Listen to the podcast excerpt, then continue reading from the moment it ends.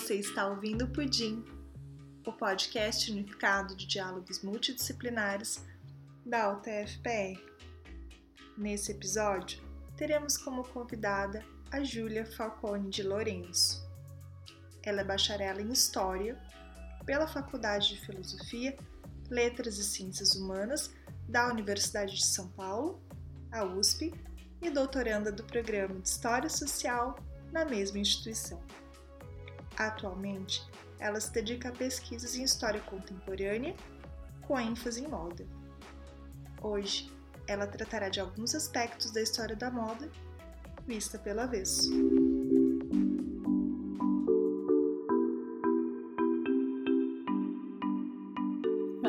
Falcone, eu sou doutoranda do programa de pós-graduação em História Social da Universidade de São Paulo e nesse episódio eu quero apresentar a vocês uma abordagem diferente sobre a história da moda, a moda contra-trama, a história da moda vista do avesso. Esse é um episódio produzido para o Pudim, o podcast unificado de diálogos multidisciplinares da UTFPR. Bom, a ideia de moda contra-trama é inspirada em uma das teses sobre o conceito de história do filósofo alemão Walter Benjamin. Vou citar para vocês um trechinho que nos interessa. A existência dos bens culturais não se deve somente ao esforço dos grandes gênios, seus criadores, mas também à corvéia sem nome de seus contemporâneos.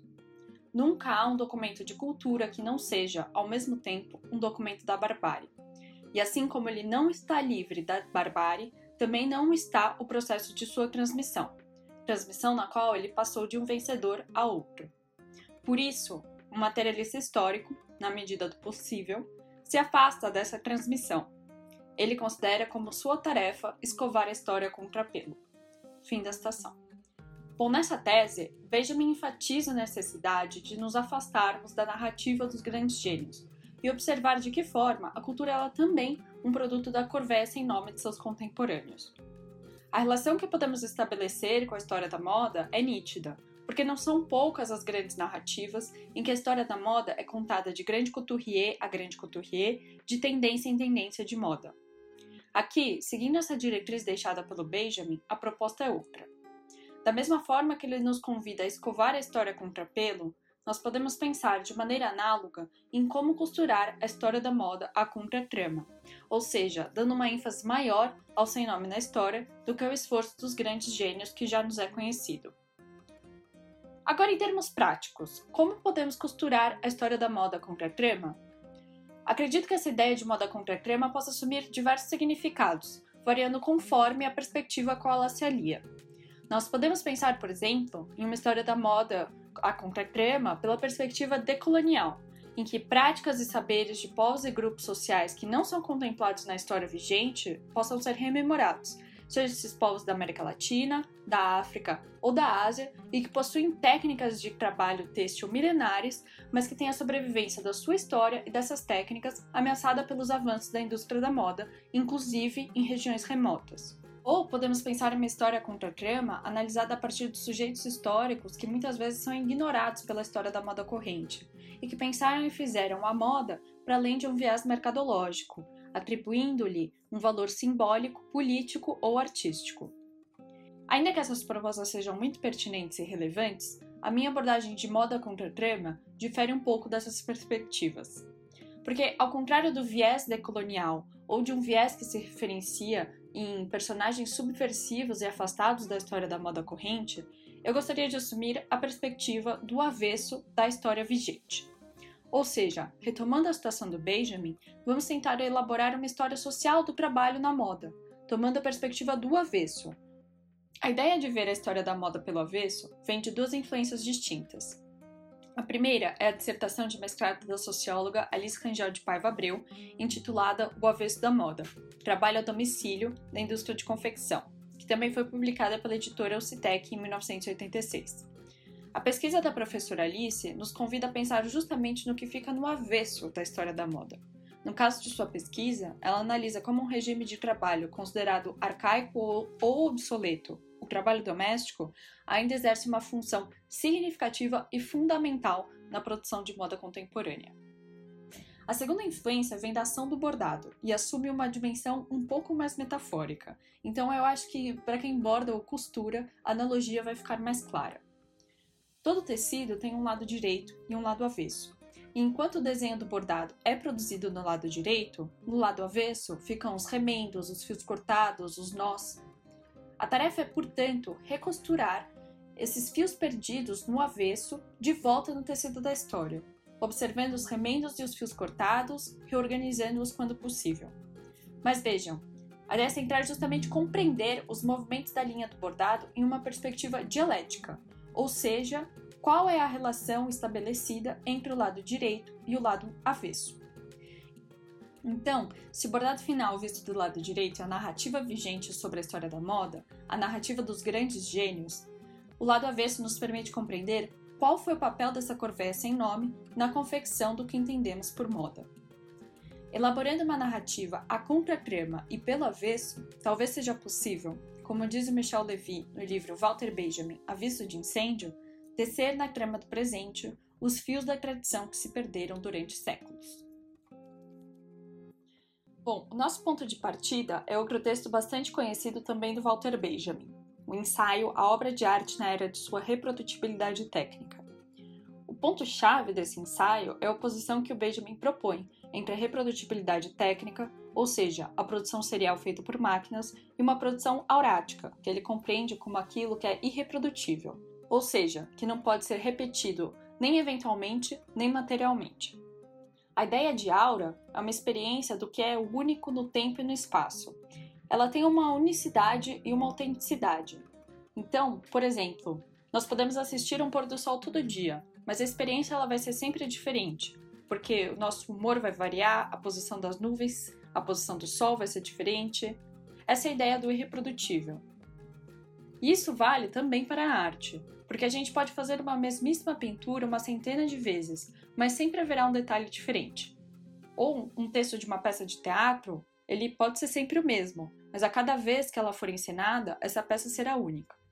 Já com os meios de reprodutibilidade técnica, a história é outra.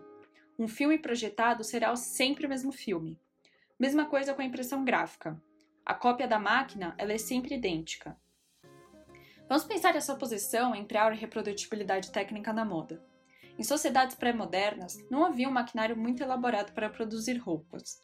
Então isso quer dizer que todas as roupas possuíam uma aura simplesmente porque não havia reprodutibilidade técnica e aquelas peças elas eram únicas porque eram feitas à mão? Bom, Seguindo as diretrizes do Benjamin, não necessariamente, porque além da questão da unicidade, das peças serem únicas e reprodutíveis, é necessário pensar também na dimensão ritualística da aura.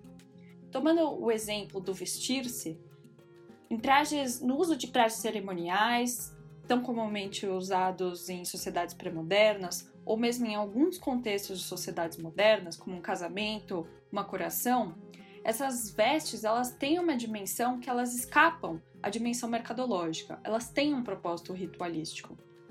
Para o Benjamin, no entanto, a reprodutibilidade técnica da vida moderna provoca a destruição da aura, destituindo tanto a arte como o cotidiano de unicidade e ritualismo. Nas sociedades modernas, as roupas e a moda já haviam sido destituídas de uma prática ritualística no seu uso, e, no entanto, a dominação dos meios de reprodutibilidade técnica na moda é o que retira também uma dimensão aurática nas práticas de produção da moda. E para pensarmos como isso aconteceu, vamos historicizar essas transformações. Eu queria recuperar a história dos Canus, que eram os trabalhadores da indústria de seda da região de Lyon. As transformações pelas quais os Canus passaram ao longo do século XIX foram profundamente representativas das transformações no modo de produção e na ordem social capitalista. Isso porque os canhus passaram de trabalhadores especializados, sem em alguns casos até mesmo donos dos seus meios de produção, a trabalhadores assalariados incorporados à indústria de grande porte. A transformação de trabalhadores altamente especializados em operários, como foi o caso na proletarização dos canhus, pode ser tida como o marco final da era aurática na moda. No século XIX, os canhões viram seu poder político e econômico diminuído com a criação da máquina de tecelagem conhecida como jacar. Jacar é muitas vezes referido como o nome de uma estampa na moda, mas na verdade era o nome do Joseph Marie Jacquard, que foi o inventor dessa nova máquina de tecelagem que automatizava em grande parte a produção dos tecidos no século XIX. E bom, com essa automação viabilizada pela máquina Jacquard, os canis eles são destituídos de uma boa parte de seu ofício e deixam também de ser proprietários dos seus meios de produção, passando a trabalhar para mercadores que têm o capital para adquirir essas novas máquinas Jacquard. Os mercadores, por sua vez, eles eram tanto os donos dos meios de produção dos tecidos de seda, fossem as máquinas Jacquard ou as matérias-primas para a produção têxtil, como estabeleciam o valor da metragem dos tecidos produzidos pelos canis. Então, mesmo aqueles artesãos que não eram empregados por mercadores passavam pelo intermédio deles na comercialização de suas produções. Aos poucos, os chefes de ateliê e artesãos são impelidos a trabalhar para os mercadores por causa da revolução provocada pelas máquinas de acar. E assim, o trabalho artesanal, que anteriormente era organizado a partir de uma hierarquia interna do trabalho entre chefes de ateliê e seus aprendizes, passa a contar com mais um elemento na equação: os mercadores como patrões. Essa transformação paradigmática produzida pelos avanços técnicos do modo de produção capitalista não é exclusiva ao trabalho artesanal dos canils, embora eles tenham estado entre os primeiros grupos a passarem por essa transformação. Então, não é coincidência que os canils eles tenham produzido a primeira grande revolta de trabalhadores da história contemporânea, que seria seguida por todos aqueles outros movimentos trabalhistas que não são conhecidos, como o dos ludistas ou os cartistas, também não nos deve soar estranho que, na década de 1830, poucas décadas após a introdução do maquinário Jacquard, os canudos estivessem empobrecidos, com salários cada vez mais tímidos, e é isso que provoca a revolta contra os mercadores, provocando a primeira grande greve geral da cidade de Lyon, sob o estandarte Vive en travaillant ou mourir en combattant, viver trabalhando ou morrer lutando. Ao tomarem a cidade de Lyon durante a primeira revolta de 1831, os canis decretam uma república municipal e estabelecem um governo provisório de gestão autônoma. No entanto, a experiência dura pouco. Em poucas semanas, antes que os canis pudessem estruturar uma nova forma de governo e uma nova economia, tropas nacionais retomam o poder da cidade e rejeitam as novas propostas tarifárias e salariais da gestão recém-formada.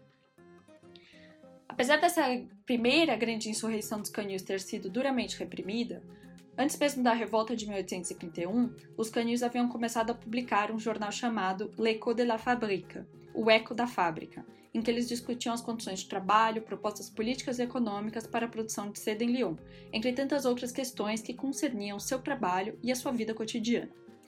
Dessa forma, por mais que a movimentação política tivesse sido interrompida, as discussões continuaram no jornal.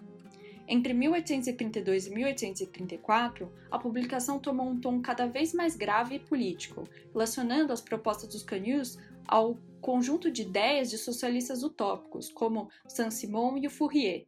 Em 1834, os Canuts realizaram um novo levante, mas que novamente foi reprimido por forças da Guarda Nacional. O que nos impediu, no entanto, a acompanhar as insurreições em nível nacional de 1848 e 1870. Ao final do século, a maior parte dos canis já estava ao final do século, o movimento dos canis já estava profundamente desestruturado e o contingente de artesãos incorporado ao trabalho em nível industrial. Inclusive, esse trabalho em nível industrial é cada vez mais afastado de centros produtivos urbanos, até como um meio de evitar novas organizações de trabalhadores. Isso não impediu, entretanto, que o movimento dos trabalhadores no final do século XIX e início do XX fosse um dos mais engajados em lutas por direitos sociais e trabalhistas, e até a própria luta feminista era em grande parte encabeçada por mulheres que trabalhavam na indústria têxtil. Bom, mas o que a revolta dos Canuts e todas essas outras convulsões sociais subsequentes nos ensinam em relação à história social do trabalho na moda?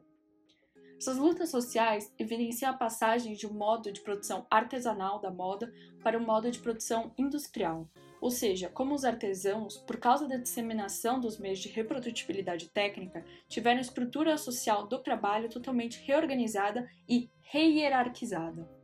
Assim, estavam no topo da pirâmide aqueles que tinham acesso aos meios de produção, e na base da pirâmide, aqueles que dispunham apenas de sua força de trabalho. Em outras palavras, é aquela mudança-chave a que nos referimos tão frequentemente em relação à história do capitalismo. Mas o que é interessante, no entanto, é que muitas vezes esse período na história da moda é referido e compreendido a partir de um conceito de democratização. Mas que democratização é essa? Do trabalho, como vimos, não é, porque a estrutura social de divisão do trabalho se torna mais rígida e hierarquizada, e não segue uma orientação do ofício, mas do capital. E por outro lado, os meios de reprodutibilidade técnica barateiam a produção, porque se produz mais em menos tempo, e o que, final das contas, reduz a riqueza daqueles que produzem, mas também reduz o custo daqueles que consomem.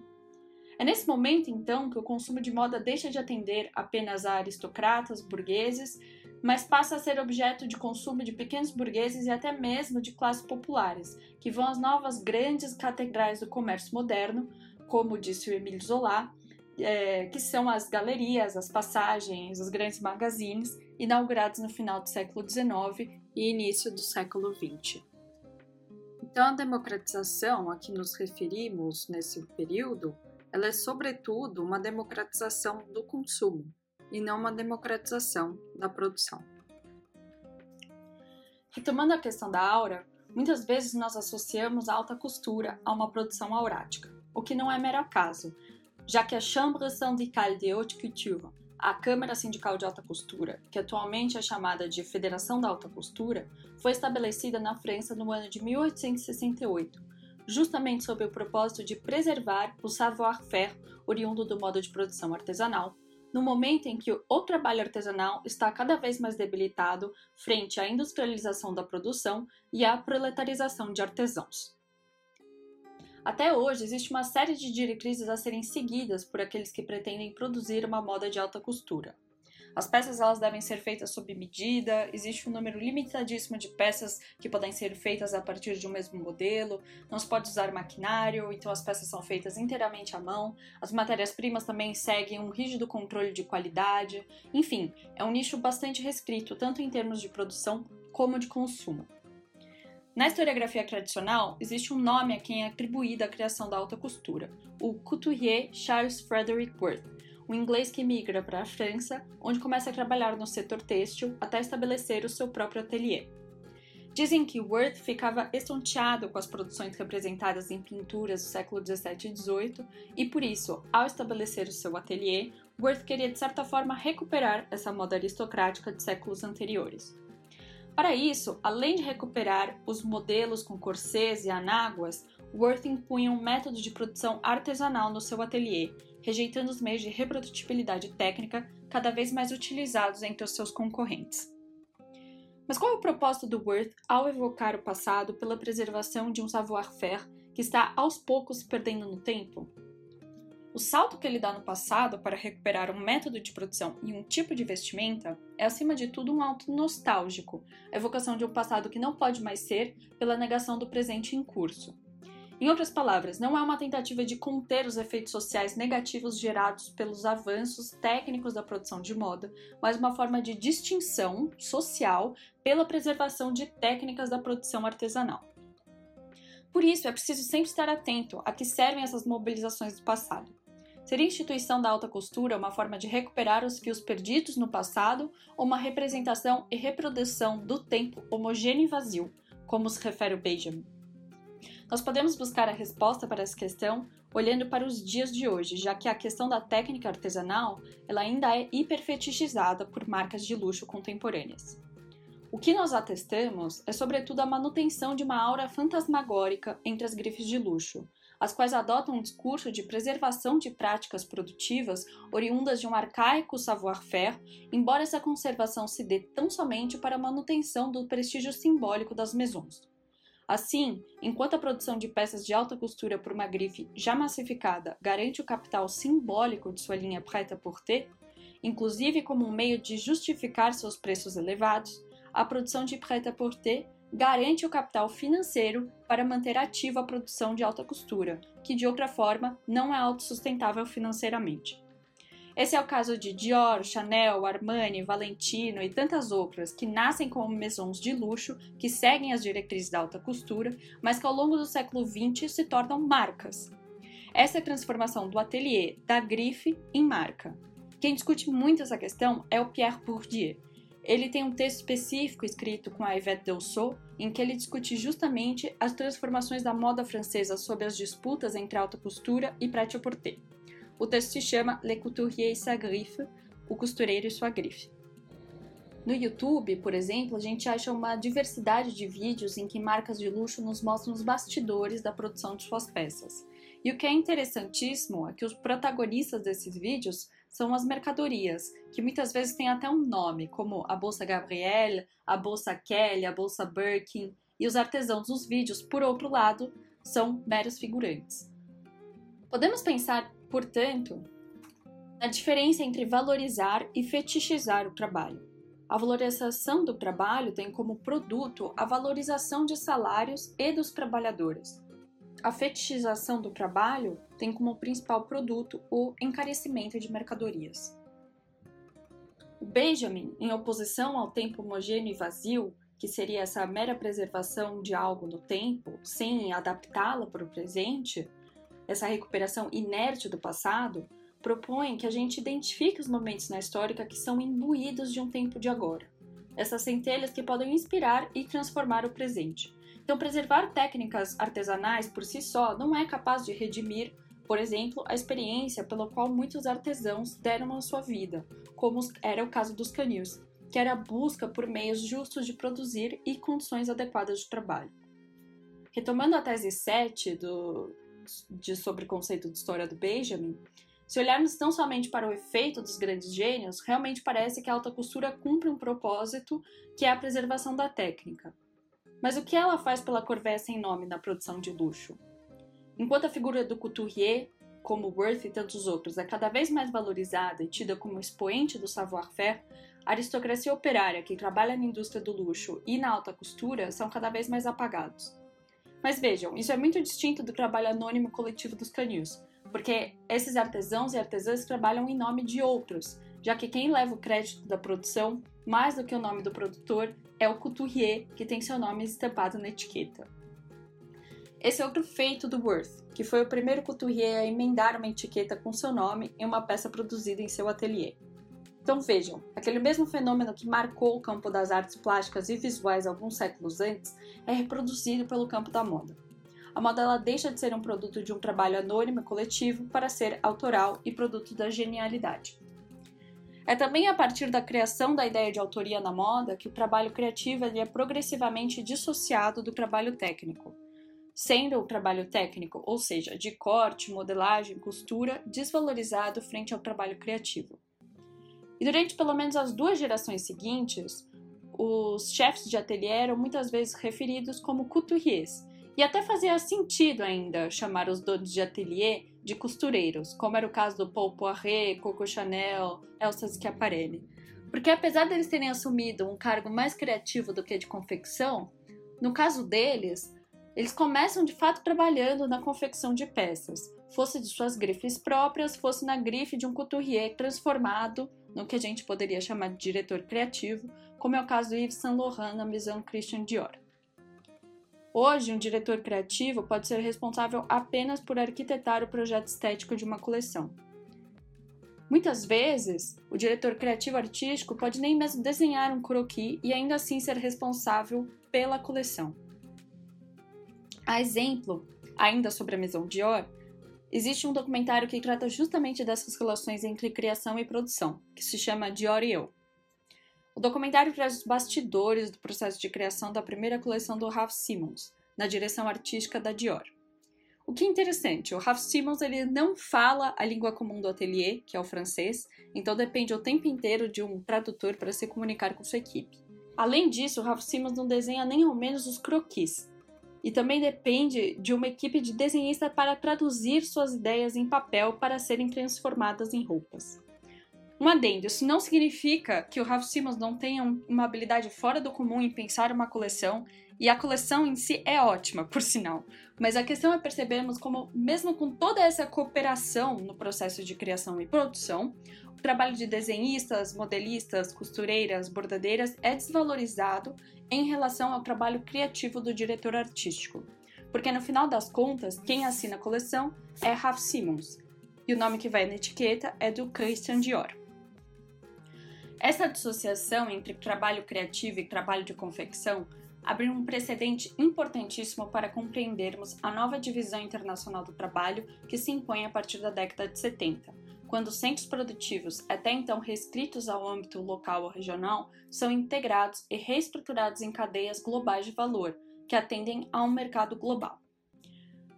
Com essa reconfiguração que ocorre em consequência da primeira grande recessão do período pós-guerra, a reorganização da força de trabalho em âmbito global promove a integração de economias até então consideradas periféricas à cadeia produtiva do sistema capitalista.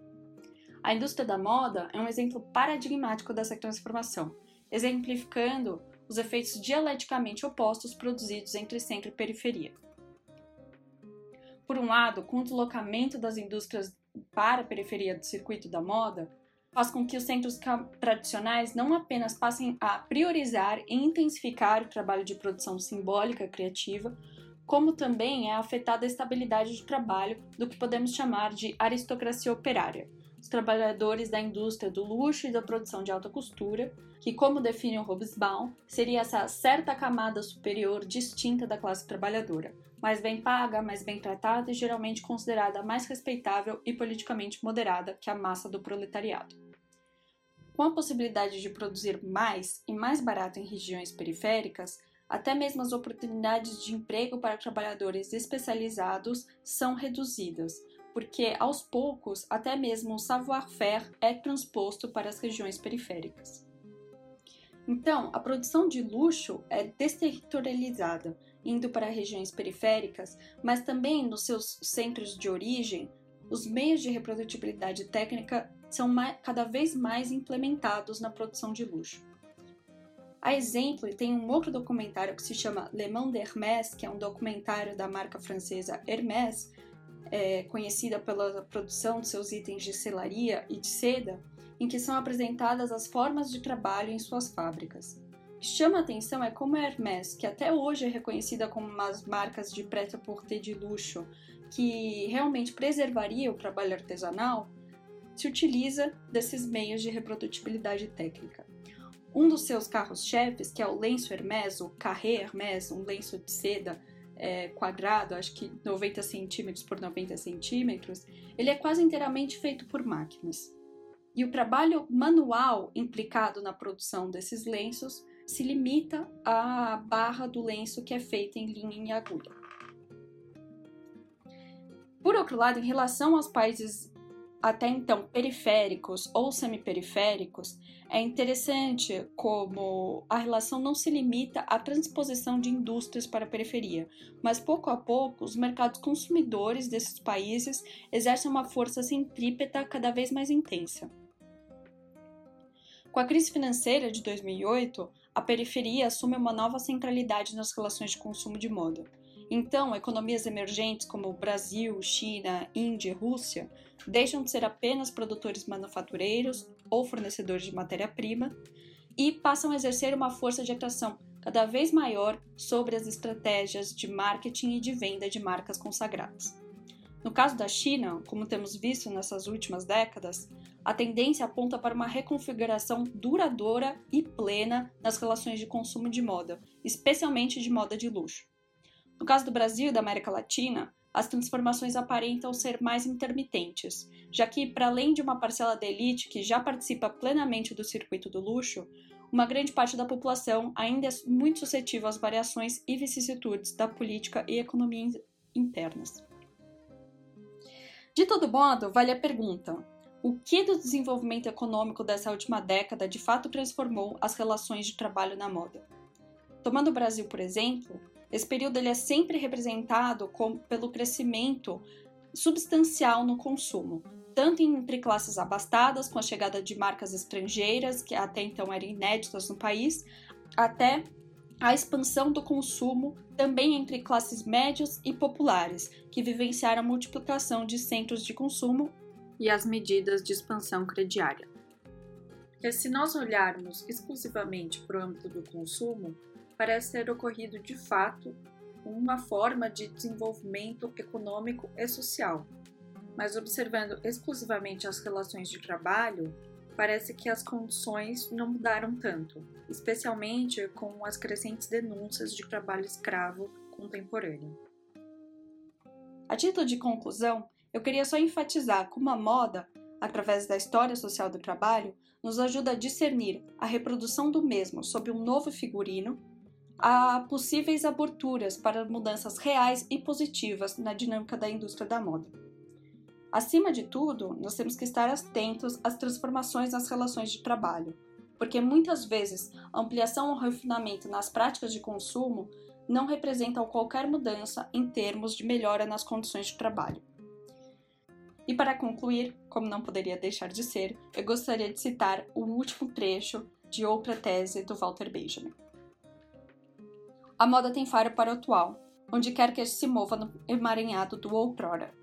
Ela é o salto do tigre em direção ao passado. Só que ele ocorre numa arena em que a classe dominante comanda. O mesmo salto sobre o céu livre da história é o salto dialético que Marx compreendeu como sendo a revolução. Fim da estação.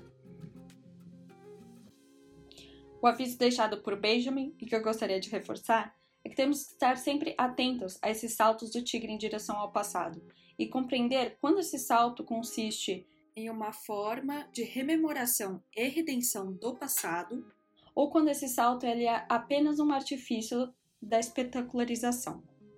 Criar uma disrupção na história do modus operandi da indústria da moda não é uma tarefa fácil, e eu diria que é uma tarefa infinita, que começa em uma análise crítica e que pode talvez dar abertura a novas formas de pensar ou produzir uma moda contra-trama.